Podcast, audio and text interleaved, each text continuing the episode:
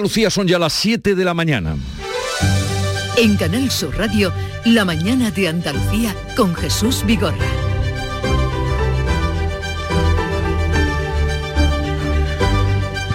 Buenos días queridos oyentes, es viernes 17 de diciembre y Juan Antonio Jurado, nuestro querido compañero, engrosará hoy las cifras de fallecidos por COVID. Pero no es ni será nunca un número ni una cifra, porque era una gran persona, era una de las grandísimas voces de esta casa y de la radio andaluza, tenía 56 años, llevaba 33 años regalándonos su voz. Pues así es, efectivamente, esta es la sintonía que nos introduce en una, bueno, mini versión de En Ruta. Este programa concebido para darles muy buena compañía estando conduciendo, disfrutando de su tiempo libre. No sé, quizá a esta hora preparando un aperitivo antes del almuerzo, almorzando. Pues anoche se apagaba su voz. A una semana de la Navidad, la tasa de incidencia sube 29 puntos en la comunidad hasta los 253 y suma 31 en el país que alcanza los 472, cerca ya, rozando la barrera de los 500 que marca el riesgo muy alto de contagio. En el Hospital Regional de Málaga son tres los brotes de COVID activos con una de positivos entre sanitarios y pacientes, todos asintomáticos o con síntomas leves. No nos planteamos, la incidencia va subiendo, sin embargo la presión hospitalaria va, va, bajando, luego no hay por qué tomar ningún tipo de medida restrictiva por ahora en Andalucía. ¿eh? Ustedes lo han escuchado, era Jesús Aguirre, consejero de salud, que no prevé ampliar restricciones por el momento. La última cumbre europea ha terminado esta noche sin consenso sobre cómo actuar ante la variante Omicron a la vista del estallido de contagios que hay en el mundo. Tampoco se han puesto de acuerdo sobre la energía. Polonia y la República Checa han rechazado la propuesta que llevaba España de hacer una compra conjunta de gas para abaratar los costes. El presidente Pedro Sánchez se ha lamentado de ello, pero no tira la toalla. Se va a seguir negociando porque este asunto interesa a todos. Eh, desde luego nosotros lamentamos el que no haya llegado el Consejo a un acuerdo. Pero en fin, también es cierto que estamos abriendo camino. Ayer mismo conocimos la propuesta de la Comisión Europea de abrir la puerta a esa eh, compra conjunta de gas pero en todo caso, desde luego, el Gobierno de España va a seguir eh, levantando la bandera de que también a nivel europeo tenemos que dar una respuesta. A Sánchez lo volveremos a oír en un rato. Va a realizar una declaración institucional para anunciar el relevo en el Ministerio de Universidades. Sale de él Manuel Castells por enfermedad y entra Joan Subirat, también de Unidas Podemos como Castel. Les anuncio tres asuntos laborales de interés para este día. Correos anuncia la mayor oferta de empleo público en décadas. 5.377 plazas de personal indefinido para responder al auge del comercio online. Prevé realizar las pruebas de acceso en noviembre de 2022. Un año tienen para prepararse las oposiciones. La patronal de los transportistas mantiene la huelga ojo en la semana de Nochebuena, los días 20, 21 y 22 de diciembre, lunes, martes y miércoles. Las negociaciones en el gobierno no avanzan, no se han convocado nuevas reuniones y los empresarios esperan una nueva propuesta. Lo que sí continúa este viernes es la negociación de la reforma laboral. A pocos días de que acabe el plazo dado por Bruselas, el ambiente es cada vez más tenso. Este jueves los sindicatos han salido a la calle. Pepe Álvarez, secretario general de UGT, advierte. Vamos a convertir este invierno en un infierno para las patronales si no se sientan y negocian convenios que dignifiquen nuestras condiciones de trabajo. Y en cuanto al tiempo, viernes ventoso en todo el litoral mediterráneo, las cuatro provincias que miran al mar verán hoy nubes y claros, puede que caiga algún chubasco débil en las demás zonas de Andalucía, sol y algún intervalo nuboso, las temperaturas sin cambios o en ascenso. Y vamos a conocer con mayor detalle cómo viene el día en cada una de las provincias, gracias a nuestros compañeros a los que damos los buenos días. Salud Botaro, ¿qué tendremos en Cádiz? De momento 16 grados es lo que vemos en los termómetros, llegaremos a los 18 y el cielo está despejado esta mañana. ¿Y por el campo de Gibraltar, Ana Torregrosa? Aquí también tenemos 16 grados, es casi la máxima prevista, que está establecida en 17. El viento ha bajado a esta hora algo de intensidad, de hecho ya solo se mantiene el aviso amarillo por oleaje en el área del estrecho. ¿Cómo viene el día por Jerez, Alba Gutiérrez? Pues sopla bastante viento a esta hora, aunque hay pocas nubes. Tenemos ahora mismo 14 grados, eh, llegaremos en principio a los 20. ¿Cómo amanece en Huelva, Sebastián Forero? Pues hasta ahora tenemos 11 grados en la capital, cielos despejados, esperamos 20 grados en Almonte. ¿Y en Córdoba, José Antonio Luque? 10 grados en la capital, cielo despejado y esperamos una máxima de 18. ¿Qué día tendremos en Sevilla, Pilar González? Intervalos de nubes, el viento sopla del este, es frío hasta ahora, 21 grados de máximas, lo previsto, tenemos 11. ¿Y en Málaga, Alicia Pérez? Pues tenemos el cielo cubierto, anuncio de chubascos, 12 grados en la capital y la máxima prevista de nuevo en Vélez con 20. ¿Qué se avista por Jaén, Alfonso Miranda? Pues un par de nubes despistadas en la vertical de nuestros cielos, 11 grados en la capital. ¿En Granada, Antonio Valverde?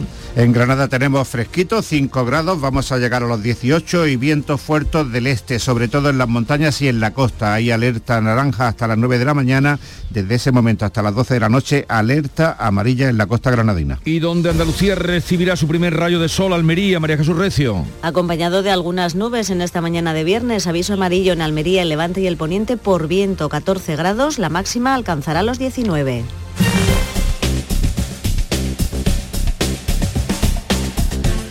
Y sepamos ahora cómo están las carreteras. A esta hora de la mañana conectamos para ello con la Dirección General de Tráfico. Rosa María Salcedo, buenos días. Buenos días. Arranca esta jornada de viernes 17 eh, de diciembre y lo hace con total normalidad en las carreteras de Andalucía. Tanto las vías principales como en las secundarias no encontrarán incidencias ni tampoco retenciones destacables. Eso sí, como siempre, desde la Dirección General de Tráfico mantenemos la recomendación. Sean muy prudentes al volante.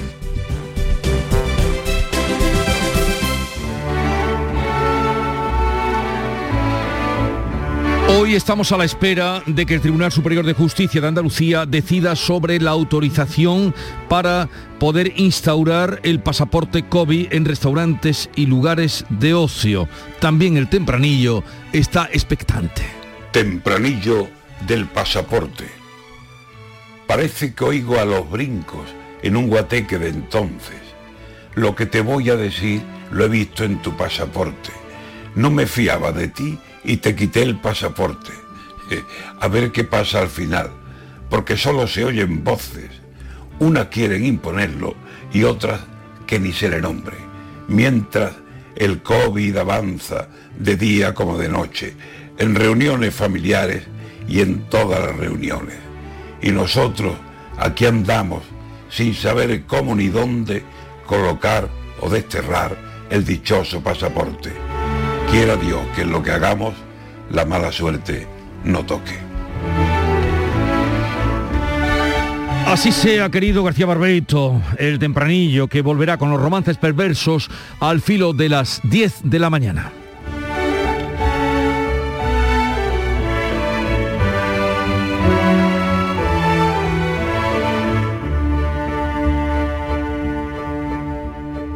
Son las 7, 8 minutos de la mañana.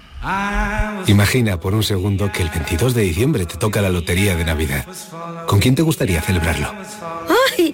Pues ¿con quién va a ser? Con mis tres nietos. ¡Ay, que me dan la vida! Vamos, mira, que, que yo no quiero que me toque, ¿eh? Si no les toca a ellos también. Compartimos la suerte, con quien compartimos la vida. 22 de diciembre, sorteo de Navidad. ¿Y a ti? ¿Con quién te gustaría celebrarlo? Loterías te recuerda que juegues con responsabilidad y solo si eres mayor de edad. Estamos hartos de no celebrar la Navidad. Es que no vino nadie. Si no había ni regalos. Pero este año se va a acabar. Queremos volver a jugar. ¡Esos! Porque todos queremos volver a jugar. ¡Vuelve la Navidad! ¡Vuelve a tiendas MGI! Hay un sentido con el que no nacemos. Vive en el alma de la gente. Tiene más fuerza que el mar, más que las corrientes. Sentir que puedes cuando otros dudan de que puedas.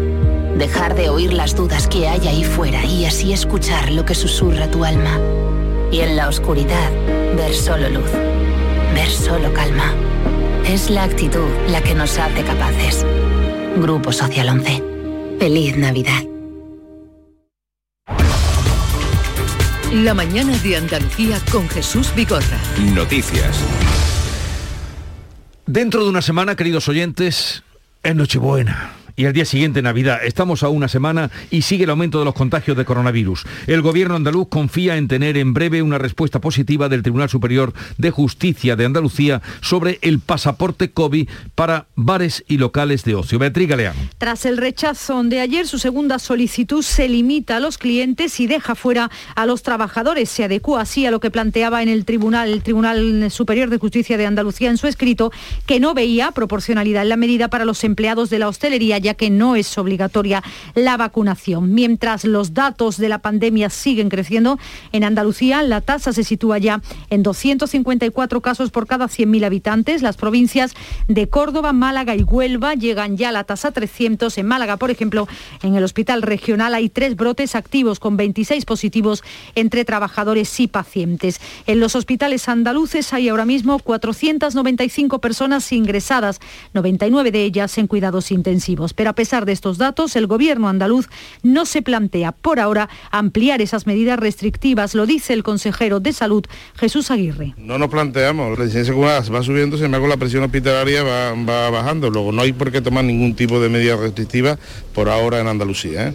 ¿Y cuáles son los datos en España? Pues el Ministerio de Sanidad ha notificado 29.000 nuevos positivos en 24 horas. La incidencia acumulada ha subido 31 puntos, se sitúa en 472 casos y a una semana de la Navidad, como decías, 10 comunidades se encuentran ya en riesgo muy alto de contagio debido a que su incidencia ha superado ya los 500 casos. Comienza la cuenta atrás para la tercera dosis de vacunación para quienes tienen ahora entre 40 y 59 años. Olga Moya. La Comisión de Salud Pública ha aprobado que se les inyecte un refuerzo junto con las personas que han recibido el suero de AstraZeneca. Se van a sumar así a los mayores de 60 que ya la están recibiendo. Comenzarán las personas de 60 años e irá bajando progresivamente por tramos de edad hasta llegar a los 40. En el Congreso, la ministra ha subrayado la importancia de la vacunación con estos datos. Los datos, señoría, creo que son eh, contundentes.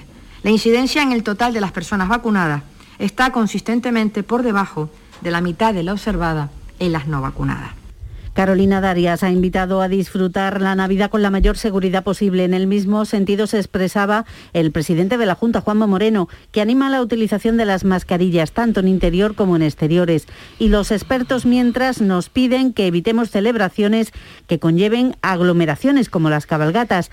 Lo expone el epidemiólogo Daniel López Acuña. No tener celebraciones masivas y si es necesario volver al cierre de algunas actividades que propician más contactos en interiores. No podemos permitirnos esas cenas de Navidad como las que produjeron el brote en Málaga. No podemos permitirnos cabalgatas, sorteos de Navidad con, con audiencia o celebraciones de campanadas de fin de año. Así que los hosteleros se temen ya lo peor. Las reservas de cenas y comidas de Navidad han bajado un 25% en nuestra comunidad. La Junta de Andalucía abonará este mismo mes los 53 millones de euros comprometidos con los sanitarios como complemento por el sobreesfuerzo en la pandemia. Es un anuncio que hacía este jueves el presidente Juanma Moreno en el Parlamento, coincidiendo con la sesión de control al Gobierno. Cumple así, decía, con la palabra dada. Nos comprometimos, este Gobierno, en, en plena pandemia con el COVID. Nuestros profesionales también se lo merecen y como se lo merecen y nos comprometimos a hacerlo, lo hemos hecho. Por tanto, nuestra palabra dada siempre intentamos en un 100% cumplirla. Son complementos que corresponden a los años 2019 y 2020. El presidente del Gobierno, Pedro Sánchez, va a realizar hoy una declaración institucional en la Moncloa tras dimitir este jueves Manuel Castells eh, como ministro de Universidades. Ha sido una renuncia que Castell, de 79 años, ha tomado por prescripción médica y que había comunicado hace unos días a Pedro Sánchez y a la vicepresidenta segunda Yolanda Díaz. Durante los dos años de Castell en el Gobierno se han ampliado las becas universitarias y se han reducido las tasas. También se han equiparado los precios de los másteres habilitantes a los de grado. Ha quedado pendiente, eso sí, la reforma universitaria que plasmó en un anteproyecto de ley orgánica que se aprobó en agosto. Para elaborar este anteproyecto hemos procedido durante un año a la consulta uh, de uh, múltiples actores, todos los órganos colegiados competentes en el sector universitario. Hemos hecho exactamente 70 reuniones en este sentido. El presidente Sánchez ya ha informado al rey Felipe VI sobre la dimisión de Castel. Va a ser sustituido por el catedrático Joan Subirat, de 70 años. Fue concejal de Cultura del Ayuntamiento de Barcelona. Se va a convertir en el primer ministro, en el primer ministro procedente de los comunes. En el Parlamento andaluz, el debate de este jueves entre PSOE y PP girará de nuevo en torno a la falta de consenso para aprobar los presupuestos. Como gesto de buena voluntad, los socialistas ofrecían al Gobierno un nuevo ofrecimiento, hacían un nuevo ofrecimiento al Gobierno, un pacto sobre la ley de modernización de la Administración andaluza. Ángeles Ferris, portavoz del Grupo Socialista. Yo no sé si tiene que pedirle usted permiso a Macarena Olona, a Ayuso o a Casado, pero si usted es tan libre como dice, hagámoslo juntos. Es su decisión tome esa decisión y díganos cuándo nos vemos. Juanma Moreno recogía el guante y pedía seriedad a la portavoz socialista. Si usted quiere acordar con el gobierno, lo tiene bien sencillo. Realismo, realismo, sensatez y algo fundamental, credibilidad. Y la credibilidad solamente se gana haciendo lo que uno dice y no haciendo lo contrario de lo que uno dice, que es exactamente lo que usted lleva practicando desde que llegó como portavoz de esta Cámara con su jefe de fila. Muchas gracias. Vox protagonizaba la oposición más dura en la sesión de control de este jueves. Manuel Gavira acusaba al presidente de traicionar a los andaluces al votar junto a la izquierda la ley Trade. El presidente le reprochaba que estén instalados en una permanente campaña electoral. Y ya en el panorama europeo concluye la cumbre de Bruselas, la cumbre europea sin acuerdo sobre la energía ni tampoco sobre hacer frente a la explosión de contagios de la variante Omicron. Polonia y la República Checa han rechazado la propuesta que llevaba España de hacer una compra, una compra conjunta de gas para abaratar los costes de la electricidad. El presidente Pedro Sánchez se ha lamentado de ello, pero no tira la toalla. dice que va a seguir negociando porque es un asunto que interesa a todos. Eh, desde luego, nosotros lamentamos el que no haya llegado el Consejo a un acuerdo. Pero en fin, también es cierto que estamos abriendo camino. Ayer mismo conocimos la propuesta de la Comisión Europea de abrir la puerta a esa eh, compra conjunta de gas, pero en todo caso, desde luego, el Gobierno de España va a seguir eh, levantando la bandera de que también a nivel europeo tenemos que dar una respuesta. Por cierto que hoy el precio de la luz bate un nuevo récord histórico, será de 309,20 euros el megavatio hora, 7 euros más que ayer, la hora más cara entre las 7 y las 8 de la tarde. pues ya están avisados y en la Moncloa no saben nada de la posible vuelta del rey emérito, lo cuenta el diario El Mundo eh, de la vuelta de Juan Carlos a España. A preguntas de los periodistas sobre el rey emérito esta madrugada, Pedro Sánchez ha negado que la zarzuela le haya consultado sobre un posible regreso a España. Considera Sánchez que Juan Carlos I debe dar explicaciones. Por supuesto lo creo. Creo que el rey Juan Carlos tiene que dar explicaciones. No hay fecha aún después de que la Fiscalía Suiza haya cerrado la causa contra el rey emérito al no poder demostrar que los 100 millones que recibió de Arabia Saudí fueran una comisión. El rey emérito lleva viviendo en los Emiratos Árabes desde hace un año y medio cuando comenzaron las causas judiciales. Por cierto, además, el PSOE apoya que Bárbara Rey comparezca en el Senado por el dinero que presuntamente recibió tras su relación con Juan Carlos I. La mesa de la Comisión de Interior tiene que decidir ahora si acepta la comparecencia después de que la mesa del Senado haya aceptado la solicitud hecha por compromiso. Mientras tanto, continúa este viernes la negociación de la reforma laboral a pocos días ya de que acabe el plazo dado por Bruselas. Ese plazo acaba el 31 de diciembre y el ambiente es cada vez más tenso. Los sindicatos han salido a la calle este jueves, exigen que los convenios sectoriales tengan prioridad sobre los de empresa. Pepe Álvarez, secretario general de UGT, hacía esta advertencia. Vamos a convertir este invierno en un infierno para las patronales si no se sientan y negocian convenios que dignifiquen nuestras condiciones de trabajo. Más tranquila está la situación en La Palma porque el volcán sigue en silencio, sin tremor y con emisiones puntuales de gases. La cuenta atrás para dar por extinguida la erupción continúa. Los 10 días establecidos se cumplen. El próximo viernes día 24, algunos palmeros evacuados han podido visitar ya sus casas acompañados de la UME. Los expertos han pedido a las personas de grupos de riesgo y a la población sensible que eviten la estancia prolongada al aire libre en la zona cercana al volcán de Cumbre Vieja, ya que aunque sigue sin actividad eruptiva, existe una elevada concentración de partículas en suspensión. Llegamos así a las 7.19 minutos de la mañana, tiempo ahora para la revista de prensa con Paco Rellero en un momento. La mañana de Andalucía. Si me toca el bote del Eurojackpot de este viernes, exijo pasar a ser conocido como Iván el del Eurojackpot y que mi hija sea Marta la despreocupada y mi nieto Hugo el Sibarita y así con los que vengan, el bisnieto, el otro y el otro. Eurojackpot, el megasorteo europeo de la 11. Este viernes por solo 2 euros, bote de 72 millones. Eurojackpot, millonario por los siglos de los siglos. 11. Juega responsablemente y solo si eres mayor de edad. Autónomos, motor de Andalucía. Representan hasta el 25% del empleo en nuestra tierra. Con su esfuerzo construyen la mejor marca Andalucía. Ayudarlos es nuestra vocación en la Confederación de Empresarios de Andalucía, CEA. Infórmate en autónomos.cea.es. Campaña subvencionada por la Consejería de Empleo, Formación y Trabajo Autónomo.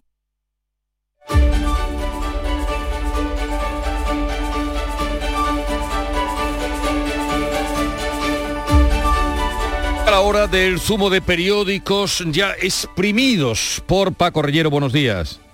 ¿Qué tal Jesús? Muy buenos días. 720. Estamos empezando con el resumen de prensa. En el país hay mucho hoy. Hay sobre Omicron que se extiende con rapidez por España y por Europa. Nos cuentan en el país.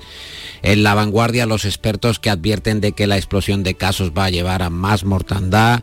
En ABC Sanidad avala la tercera dosis a partir de los 40 en la vanguardia Baleares que va a exigir a los sanitarios, a los propios sanitarios, dos PCR semanales o el pasaporte COVID para ir a trabajar, para eh, su servicio público, limitaciones también en diversos países europeos para endurecer los requisitos de viaje, se paraliza, se frena el viaje también en Europa, en el mundo, las comunidades autónomas, las regiones, nuestras regiones, que reclaman rastreadores militares ante el auge del COVID. Desde principios de esta semana nos informa el mundo de que ya hay 700 colaborando con las autonomías. En el diario.es leemos también que la saturación de la atención primaria amenaza con dejar sin control casos de la sexta ola y en otro ámbito el país publica que la Generalitat prevé dos maestros por clase para garantizar castellano y catalán. Es una noticia que según leas una cabecera u otra eh, tiene una intención o la contraria. En la vanguardia, el gobierno que va a reforzar ese control lingüístico sobre las escuelas.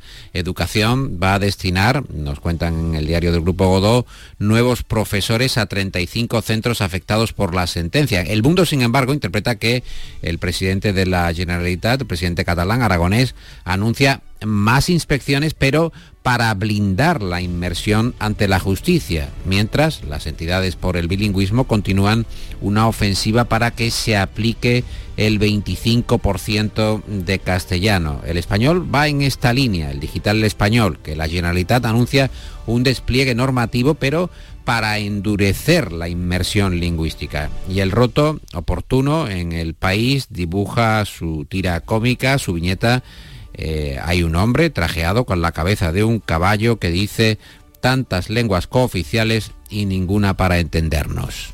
La verdad es que el roto sintetiza mm, como nadie la actualidad del país o ciertas parcelas de la actualidad. Y la prensa que también se ocupa de la salida del ministro de Universidades, Manuel Castells. Sí, ha detectado las, Ah, pues ha detectado la salida cuando era difícil detectar la entrada. Realmente la, la, prensa, la prensa ha estado... ¿Qué huella deja?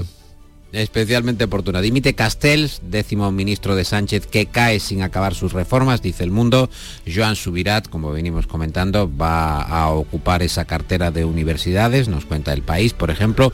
Castells, que dimite tras fracasar su ley universitario. ABC, que dedica un editorial duro a la salida del ministro. Adiós a un ministro tan sectario como irrelevante. En esa portada ABC también incluye a Batet, la presidenta del Congreso, que va al Tribunal Constitucional por amparar que la Moncloa oculte informes sobre los indultos. Hay más asuntos, por ejemplo, que Pedro Sánchez cree que el rey, como acabamos de escuchar, el rey emérito debe dar explicaciones, está en el país, en el mundo, Bildu, que se dispara en los sondeos vascos tras el blanqueamiento del gobierno, y el confidencial que nos cuenta que la Unión Europea está cuestionando los decretos para bajar la luz, que no deja de subir pese a los esfuerzos del gobierno y ahora la Unión Europea pide explicaciones a Calviño sobre esa medida, esas medidas, sucesión de medidas para tratar eh, de paliar la escalada de la luz. Por cierto, que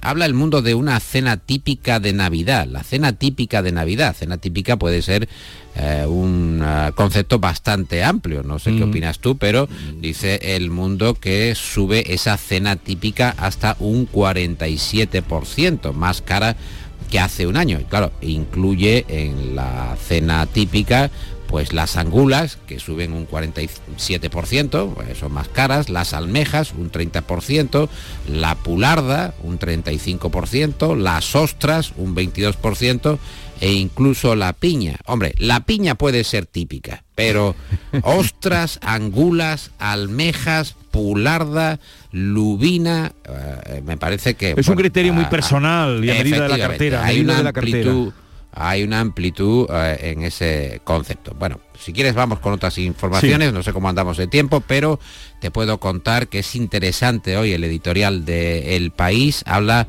sobre la mala planificación eh, laboral que aboca a España a un grave problema en la renovación de empleos tras la jubilación de los boomers. Ya sabes que la generación boomers o ese boom, el baby boom, entre 1958 y 1977 dio la generación más numerosa de España en cuanto a niños. En esas eh, décadas nacieron 14 millones de españolitos y ahora esa generación comienza la retirada sin relevos claros. Y en este momento de la pandemia, en el caso de la sanidad, nos cuenta el país que la falta de relevo compromete algo tan importante como la calidad asistencial. La mitad de los médicos, eh, Jesús, eh, tiene más de 50 años y ya hay plazas que no se pueden cubrir por falta de especialistas. Es, eh, digo, interesante este editorial del país porque va con las luces largas. Te cuento algo más, el mundo que nos informa en portada, igual que otras eh, cabeceras eh, digitales y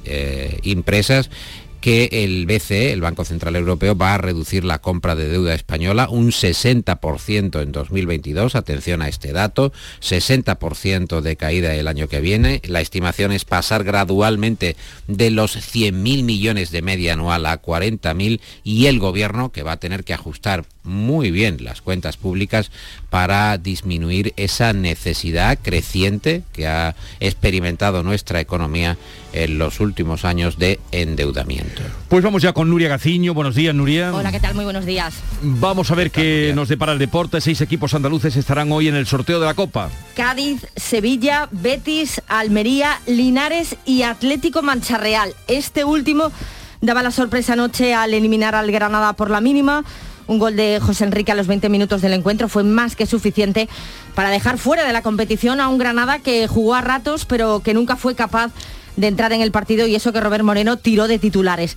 Con mucho sufrimiento el Betis se impuso al Talavera de la Reina que consiguió empatar a dos al final de los 90 minutos.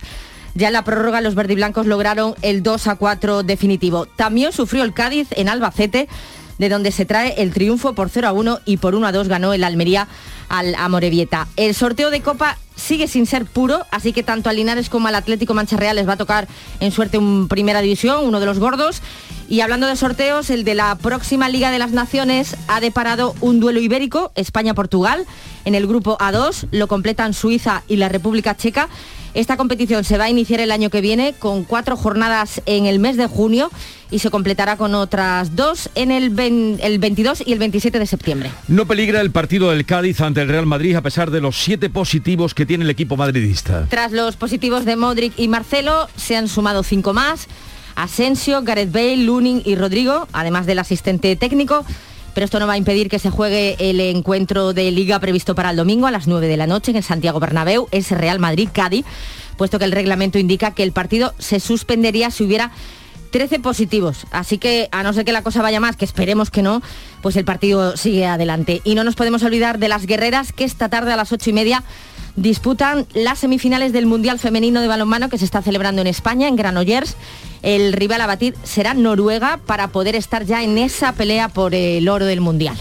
Y antes de echar el cierre al kiosco, Nuria y yo y la audiencia entera queremos saber qué pasó, qué resultado dieron las PCR a los pollos de la pata azul. Es verdad. Pues sí, eh, la verdad es que eh, han sido todos negativos, ha sido una, una insistencia del alcalde del Prat, eh, Luis Milloler, que ha explicado que el resultado de las PCR eh, eran necesarios y ha apuntado que temían que la feria no pudiera celebrarse Jesús y Nuria y al final Fíjate pues, que yo sí. he preguntado, digo, hoy lo vamos a pillar. Pues no, no, no. No, no, venía es preparado, ¿eh? Cumplidor, él ha seguido los pollos de la pata Porque blava. tenía mucho interés también, La igual pata que nosotros. Vale, eh, algo más para cerrar. Mao, quiero dar un, un recuerdo muy especial a nuestro compañero Juan Antonio Jurado, que al que he seguido desde siempre con su gusto, con su clasicismo y con su magnífica voz. Es un radiofonista que, que seguirá siempre presente Sí. con nosotros. Lo vamos a echar mucho de menos. Pues eh, nuestro recuerdo a Juan Antonio, que a lo largo de toda la mañana estaremos indudablemente eh, recordando. Lo que tengáis, un buen fin de semana, queridos amigos, y cuidaros que el Omicron viene con mucha mala uva.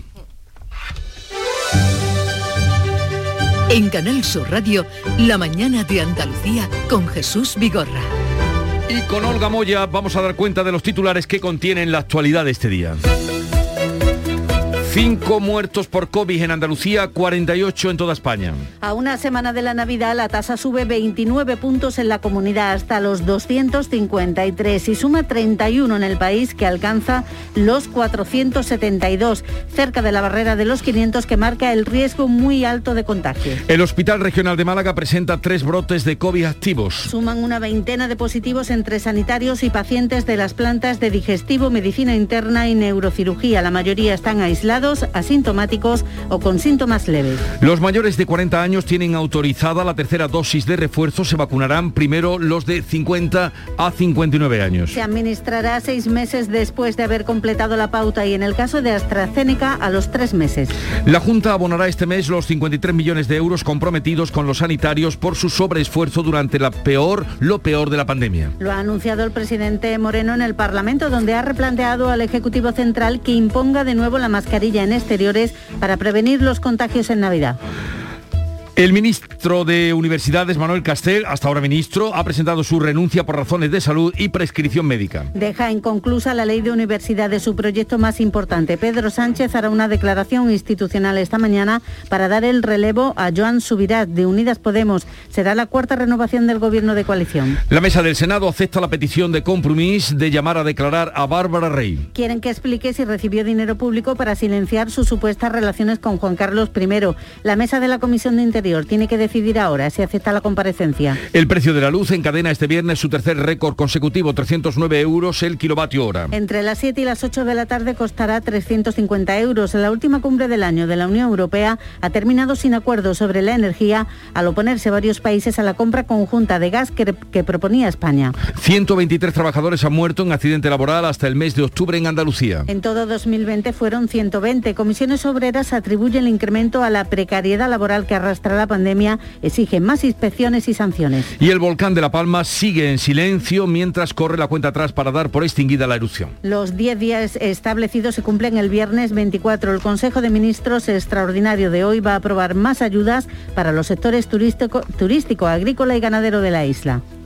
7.33 minutos de la mañana, enseguida estamos a vueltas con la historia de economía, las claves económicas, pero antes, como no, Olga, el tiempo. Hoy vamos a tener en Andalucía cielos poco nubosos, solo puede llover algo en el área del estrecho, va a soplar viento de componente este, va a ser fuerte en el estrecho ese viento de levante con rachas muy fuertes. Está activado el aviso naranja en Almería, Granada y Málaga hasta las 9 de la mañana y a partir de esa hora será amarillo en esas provincias y en Cádiz. ¿Te apuntas a moverte de manera sostenible? Tú eliges el coche, eléctrico o híbrido, nuevo o seminuevo, y nosotros nos ocupamos del resto. Con el préstamo motor de Cajamar tendrás el coche que siempre has soñado, ahora de forma sostenible. Consulta condiciones en nuestra web. Financiación otorgada por GCC Consumo, Cajamar Consumo. Condiciones válidas hasta el 31 de diciembre de 2021. Cajamar, distintos desde siempre. Montepío, ¿en qué podemos ayudarle? Quería informarme sobre su seguro de decesos. Aquí tiene nuestra oferta. ¿Y en ese precio tiene cobertura completa? Sí, lo tiene todo cubierto. Compañía con más de un siglo de experiencia. Visite montepíoconductores.com. Montepío, lo tiene cubierto. Las claves económicas con Paco Bocero. Llegamos al viernes, día de la historia económica y de pieza musical. ¿De qué vamos a hablar hoy, querido Paco Vocero? Buenos días. Buenos días Jesús. Pues mira, hoy vamos a volver a relacionar en nuestra historia la economía y la música. Si recuerdan nuestros oyentes, hace algo más de un año contamos como algunos de los músicos y bandas más importantes habían comenzado a vender sus catálogos musicales a las compañías discográficas o a fondos de inversión Sí. especializados Sí, sí, después de recibir ofertas extraordinarias. Una venta que les permitía a una edad bastante madura para algunos, pero también para otros mucho más jóvenes recibir una fortuna por esos catálogos musicales, las obras de su vida. Si lo contaste tú, creo que eh, fue Bob Dylan quien abrió la espita al vender sus canciones por algo más de 300 millones de dólares. Exactamente, recuerdas muy bien. Y no solo Dylan, en la lista hay muchos más nombres relevantes incorporados, como el maestro David Bowie o la canadiense Taylor Swift, pasando por el jockey parisino David Guetta, que en julio pasado vendió su catálogo a la discográfica Warner por 100 millones de dólares. ¿Pero por qué ocurre esto? Pues mira, la pandemia que ha suspendido las actuaciones en vivo y por tanto ha reducido los ingresos de los artistas aunque como te decía el asunto viene de lejos. Según un informe de Citibank, si en 1986 las principales vías de ingreso de los músicos eran las ventas de sus discos, derechos de autor y los conciertos, en 2017 los conciertos tomaron en primer lugar y pasaron a suponer 3.000 de los cerca de 5.000 millones de dólares que facturó el conjunto de artistas a nivel mundial ese año, en el 2017. Pero estas cifras representan el volumen de negocio de los músicos y no de la industria, y eso es muy importante. Pero a ver, ¿por qué es tan importante esa aclaración? Pues mira, porque desde el inicio de la pandemia, la música rock y pop en directo ha visto como sus ingresos se han hundido en un 64%, según un estudio de PricewaterhouseCoopers. Y ante la disyuntiva del tiempo de vuelta a los escenarios, que es donde ganan dinero, en muchos casos ya han decidido vender. Eh, el último ha sido Bruce Springsteen, que según adelantó la revista Billboard y que ha sido recogido ampliamente por nuestros medios, eh, ha acordado la venta de los derechos de todas sus canciones a Sony por 500 millones de dólares, casi 443 millones de euros. Aunque hay que matizar hablando de récord, porque el récord lo tienen los Beatles, cuyo catálogo que estaba en manos de Michael Jackson, que los compró por 50 millones de dólares, acabó en 2016 también en manos de Sony por 750 millones. Eso sí que es un pelotazo, ¿eh? Absolutamente. Comprar por 50 y vender por 750. Absolutamente. No es el único sector donde ocurren pelotazos, hay otros también importantes, pero bueno, ahí está, este es fundamental. Bueno, y mira, la historia musical de hoy. Exactamente, ya que estamos hablando de, de sprinting, vamos a acabar eh, con una de las grandes, grandes joyas que se acaban de editar. Los conciertos del 79 de No Nukes, eh, dos actuaciones benéficas en el Madison Square Garden neoyorquino, en el que posiblemente puede ser el mejor momento de su carrera en lo alto de un escenario. Y mira que ha tenido momentos y que desde hace ya 40 años, ¿no? Pero ahí lo tenemos con Sherry Darling.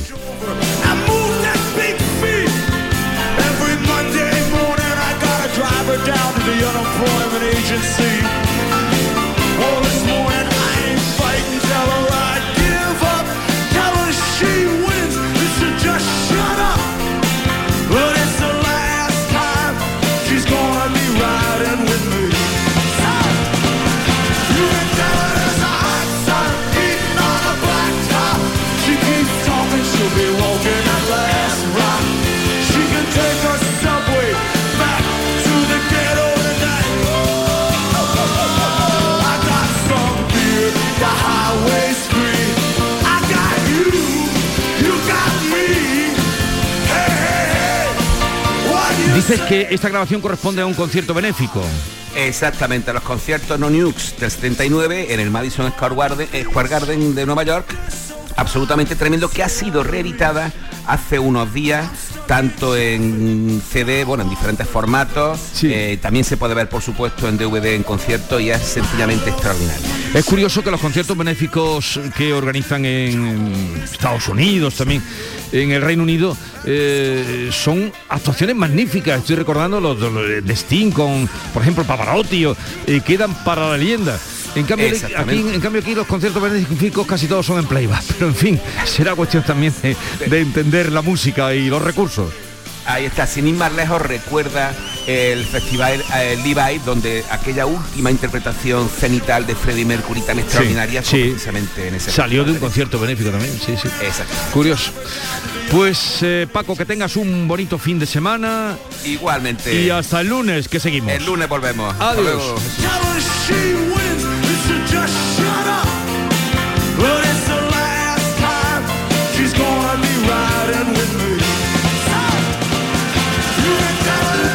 Pipas Reyes son las pipas de siempre. Ahora encontrarás tus pipas Reyes más grandes, con más aroma, con más sabor y más duraderas. Tradición e innovación para traerte tus mejores pipas Reyes. Las del paquete rojo, tus pipas de siempre. Autónomos, motor de Andalucía. representan hasta el 25% del empleo en nuestra tierra. Con su esfuerzo construyen la mejor marca Andalucía. Ayudarlos es nuestra vocación en la Confederación de Empresarios de Andalucía, CEA. Infórmate en autónomos.cea.es. Campaña subvencionada por la Consejería de Empleo, Formación y Trabajo Autónomo. Disfruta de Andalucía y de la radio hasta enamorarte. Escucha, siente y déjate seducir por una tierra repleta de tradiciones, de una gastronomía de bandera, de patrimonio cultural fascinante y una gente única. En Gente de Andalucía, los sábados y domingos desde las 11 de la mañana con Pepe da Rosa. Quédate en Canal Sur Radio, la radio de Andalucía. Vamos a contarles otras noticias de Andalucía que completan el panorama de este viernes. Tres alumnas menores de un instituto de Jaén han denunciado a un compañero, que también es menor, por agresión sexual. Cuéntanos, Alfonso Miranda. Las dos primeras denuncias se presentaron en Francia durante un viaje de intercambio en septiembre por parte de una de las profesoras de las chicas. La tercera se produjo ya aquí en la capital genense. Una tercera alumna del centro contó unos hechos similares sucedidos en junio que no se había atrevido a denunciar. Las denunciantes y el presunto agresor siguen compartiendo el mismo centro educativo pese a la orden de alejamiento, aunque se ha establecido una ruta diferenciada para evitar que se puedan cruzar. El Tribunal Superior de Justicia de Andalucía rebaja una condena por agresión sexual al no ver agravante, y citamos palabras textuales, por la inteligencia límite de la víctima. María Jesús Recio. La condena de seis años y seis meses que impuso el acusado a la Audiencia Provincial de Almería ha quedado reducida a tres años de prisión y cuatro de libertad vigilada. El Alto Tribunal Andaluz indica que no procede a aplicar el delito de agresión sexual. Reconoce que la joven de 24 años presenta dificultades para comprender conceptos y es influenciable y manipulable por un coeficiente intelectual límite. La agresión tuvo lugar en 2019, ella buscaba a su novio, el acusado le hizo creer que sabía dónde estaba, la llevó a una zona alejada de noche, la golpeó, sufrió varias lesiones y la sometió a tocamientos. Reconoce que vivió una situación objetiva de desamparo, pero eso indica no se tradujo en debilidad porque ella demostró gran capacidad de defensa al conseguir escapar. En Huelva, profesores del Colegio César Barrios de Lepe han decidido acudir a clase con las uñas pintadas y con faldas en apoyo a una alumna transexual de 11 años que ha sufrido insultos de otros estudiantes. Sebastián Forero. Pues sí, Jesús, incluso han llegado a impedirle la entrada en el baño a esta niña. La iniciativa ha pedido, a partir de su propio director, de Joaquín Hernández, la niña había sufrido un descenso en su rendimiento académico, se reunió con ella y corroboró el acoso verbal y las humillaciones recibidas por parte de una decena de compañeros. Cuando la alumna le dijo que había nacido niño, pero que se siente y quiere ser niña, entendió, asegura, que había que dar un paso adelante y convertir lo que se estaba eh, convirtiendo en un problema de convivencia en el colegio en una campaña de visibilización y de lucha contra la transfobia. Después de este gesto de solidaridad, desde hace dos semanas, muchos niños llevan las uñas pintadas en el centro escolar. Una ambulancia ha recibido un impacto de bala cuando recogía a un paciente en Chiclana, en Cádiz. ¿Qué es lo que ha pasado? Salud, Botaro. La Guardia Civil ya está investigando ese tiroteo a una ambulancia en Chiclana cuando estaba prestando servicio sanitario durante el traslado de un paciente. Los disparos, al parecer, de una escopeta de perdigones provocaron daños en el vehículo. Por fortuna, no alcanzaron a sus ocupantes. El Colegio de Médicos de Cádiz ha expresado su estupor por la agresión a un vehículo medicalizado. En Jerez se siguen cancelando más zambombas y citas navideñas porque estamos por encima de los 170 casos. Salvador Gutiérrez. Sí, los expertos nos piden que evitemos celebraciones. Por aquí se suspende una zambomba muy señera, la de la Peña Tío José de Paula, que se iba a celebrar mañana sábado, y otras a lo largo de esta jornada se pronunciarán seguramente. Otro evento que era muy esperado y que también se suspende es el Belén del Bosque y también el Belén Viviente de Bornos. En esta localidad ha subido mucho la tasa de contagio. La primera zambomba suspendida aquí en Jerez fue la Hermandad de los Judíos de San Mateo el pasado 5 de diciembre. En fin, ya ven, el Ayuntamiento de Sevilla coloca hoy el primer tubo de la Feria de Abril, eso sí, con la espada de Damocles, o habría que decir la espada de Omicron, Pilar González. Sí, los trabajos previos para preparar todo el recinto comenzaron a primeros de este mes, hay que hacerlo, y el primer tubo de la portada se coloca este mediodía. Parece toda una declaración de intenciones que se celebre esa feria, aunque la situación de la pandemia será la que mande, lo dice el alcalde Juan Espadas. La autoridad sanitaria sabe que nos tiene a disposición para una reunión eh, inmediata en la que poder analizar cualquier cuestión. Por tanto, sigamos atentos a la evolución de esto en los próximos días. La feria se celebraría del 30 de abril al 7 de mayo. La portada es la misma que estaba prevista para la feria de 2020 cuando estábamos confinados. Recrea el Hotel Alfonso XIII junto a un homenaje a Magallanes en el quinto centenario de la primera vuelta al mundo. Y hoy se estrena en el Teatro Córdoba de Teatro Cóngora de Córdoba El Perdón, un alegato contra la violencia desde la danza. José Antonio Luque. Eh, Juan Carlos Rubio, que ha hecho el texto, eh, armoniza la coreografía del bailarín Chevy Muraday y la experiencia vital de la bailarina y actriz colombiana Juana Acosta, quien ella misma ha sido víctima de la violencia. Dice que la única solución contra la violencia es el perdón, por duro que sea. Pues llegamos así a las 7.45 minutos de la mañana, 8 menos cuarto, tiempo ahora para la información local, así es que atentos. En la mañana de Andalucía de Canal Sur Radio, las noticias de Sevilla. Con Pilar González. Hola, buenos días. Hoy se coloca el primer tubo de la feria de abril y se hace en plena escalada de contagios. Nos vamos acercando al millar diario. Tenemos el cielo poco nuboso con intervalos matinales de nubes medias y alta, viento del este fuerte en el sureste de la provincia. La máxima prevista es de 20 grados en Morón y 21 en Écija, Lebrija y Sevilla. A esta hora 10 grados en la capital y hoy Meteorología presenta su balance del otoño y sus previsiones para este invierno. Ignacio Automoción, tu centro multimarcas en Utrera, te ofrece la información del tráfico. Un camión averiado en la A49 a la altura de Huevar provoca dos kilómetros de retenciones en sentido Huelva y en sentido Sevilla hay un vehículo averiado en el kilómetro 3 y también hay tres kilómetros de retenciones en la A49. En el Centenario 3 en sentido Cádiz y un kilómetro en el Patrocinio. Ya en el interior de la ciudad el tráfico es intenso en la entrada por el Alamillo, Avenida Juan Pablo II, también por la Avenida Kansas City y en la Ronda Urbana Norte. Sabemos que hay gente que no le gusta la Navidad. Son los llamados infelices navideños. Pues aún así, desde Ignacio Automoción queremos felicitaros las Navidades. A los que les gustan, a los que no les gustan, a los de los Reyes Magos, a los de Papá Noel, a todos. Recuerda, www.ignacioautomoción.es. Ignacio Automoción tiene la solución. En Canal Sur Radio, las noticias de Sevilla. Nuevo récord de contagios en las últimas horas, 821 nuevos casos y dos fallecidos. Los hospitalizados han bajado algo, son hoy 102, pero 18 permanecen en la UCI. La tasa de incidencia ha aumentado mucho, 28 puntos, y está ahora mismo en 242 casos por 100.000 habitantes. En la capital se acerca a los 300. Este fin de semana se recuperan las largas jornadas de vacunación. La Facultad de Derecho va a estar vacunando sin cita a los mayores de 12 años con primera y segunda dosis y con la tercera, únicamente como saben, a los mayores de 60 años. Será en horario de 9 de la mañana a una y media y de 3 y media a 7 de la tarde. En la Facultad de Matemáticas, con cita, siempre con cita, se vacuna también este fin de semana a unos 2.800 niños de entre 9 y 11 años. El alcalde de Sevilla no descarta que se adopten restricciones para estas Navidades y de momento pide que se utilicen mascarillas también cuando se esté al aire libre en la, cabalga, en la calle. En la cabalgata de los Reyes Magos se sigue adelantando, se siguen haciendo los preparativos, aunque todo, como en estos tiempos, está sujeto a las decisiones que pueda tomar salud. Ya hay expertos que recomiendan suspenderlas. De momento, su preparación continúa y además este mediodía se va a colocar el primer tubo de la portada de la Feria de Abril, que se celebraría del 30 de abril al 7 de mayo. El alcalde Juan Espadas confía en que la vacunación de los niños y la tercera dosis de los mayores hagan posible todas estas celebraciones, todo sujeto, como siempre, a las decisiones de salud. No lo descartamos, no lo descartamos porque efectivamente hay que estar muy atentos a la evolución.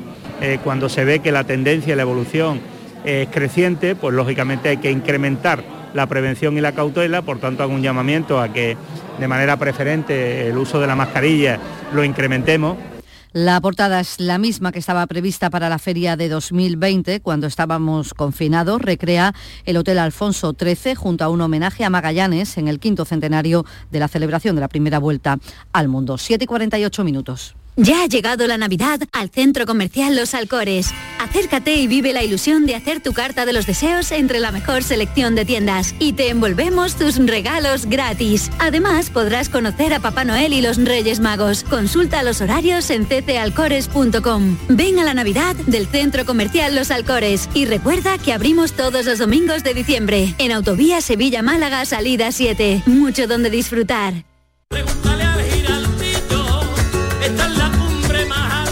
La voz de un sabio que para saber de Sevilla le preguntó al giraldillo por los lugares más bellos del barrio de Santa Cruz. Y este le respondió, con aires de azar, maestranza y catedral, la hostería del Laurel has de visitar, y en ella sus tapas, vinos y demás viandas probar. La Hostería del Laurel. Visítenos en Plaza de los Venerables 5 o a través de nuestra web lahosteriadellaurel.com. Porque si le preguntas al giraldillo, Hostería del Laurel, no te la dejes atrás. Las noticias de Sevilla.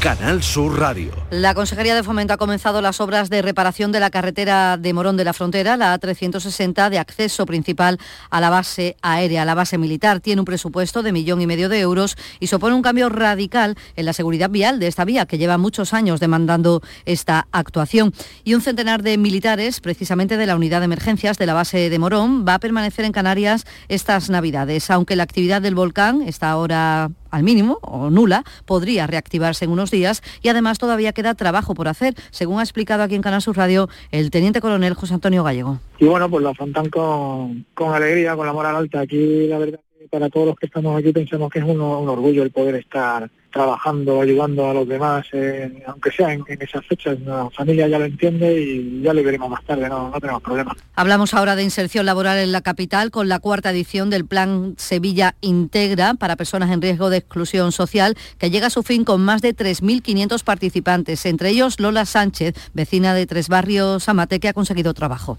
He sido una mujer que me he dedicado a limpiar, a trabajar en la calle, nunca he tenido una oportunidad de poder trabajar en ningún sitio. Me metí a dar un curso de carnicería y charcutería. Me metieron en unas prácticas y hasta el día de hoy pues estoy trabajando, supermercado, al campo, muy orgullosa. En política, el domingo el PSOE sevillano celebra el Congreso en el que se renueva la Ejecutiva Provincial con Javier Fernández, el alcalde de la Rinconada, como nuevo secretario general. Se espera que acudan unos mil unas mil personas, serán 357 delegados y casi 700 invitados. Intervendrá Juan Espadas y también la ministra María Jesús Montero. Según Rafael Recio, secretario de Organización, será el Congreso de la Unidad y también el primer gran acto de campaña de Espadas aparte de salir unidos, de salir con una nueva ejecutiva, de haber renovado nuestros órganos, dar el pistoletazo de salida, celebrar el primer gran acto de campaña, de pre-campaña, para llevar a Juan Espada a San Telmo. Nueva agresión en un colegio ha sido en el centro Francisca Romero, en el polígono norte de la capital. La madre de una, alumna, de una alumna, según la denuncia de la directora, irrumpió en horario escolar y agredió al conserje y a una profesora. El consejero de Educación, Javier Imbroda, insiste en tolerancia cero ante esto y no descarta, descarta presentarse como acusación popular.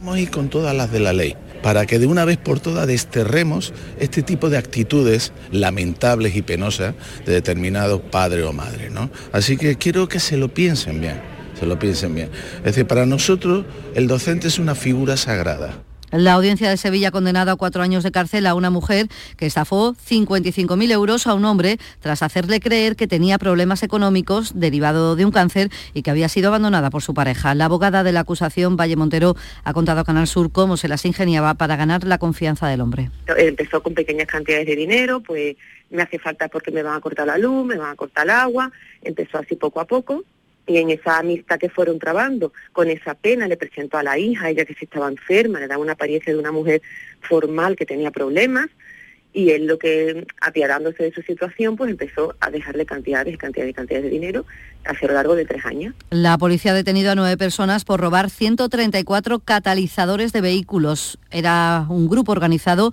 que actuaba en Sevilla, en Dos Hermanas, en Alcalá de Guadaira y en Córdoba.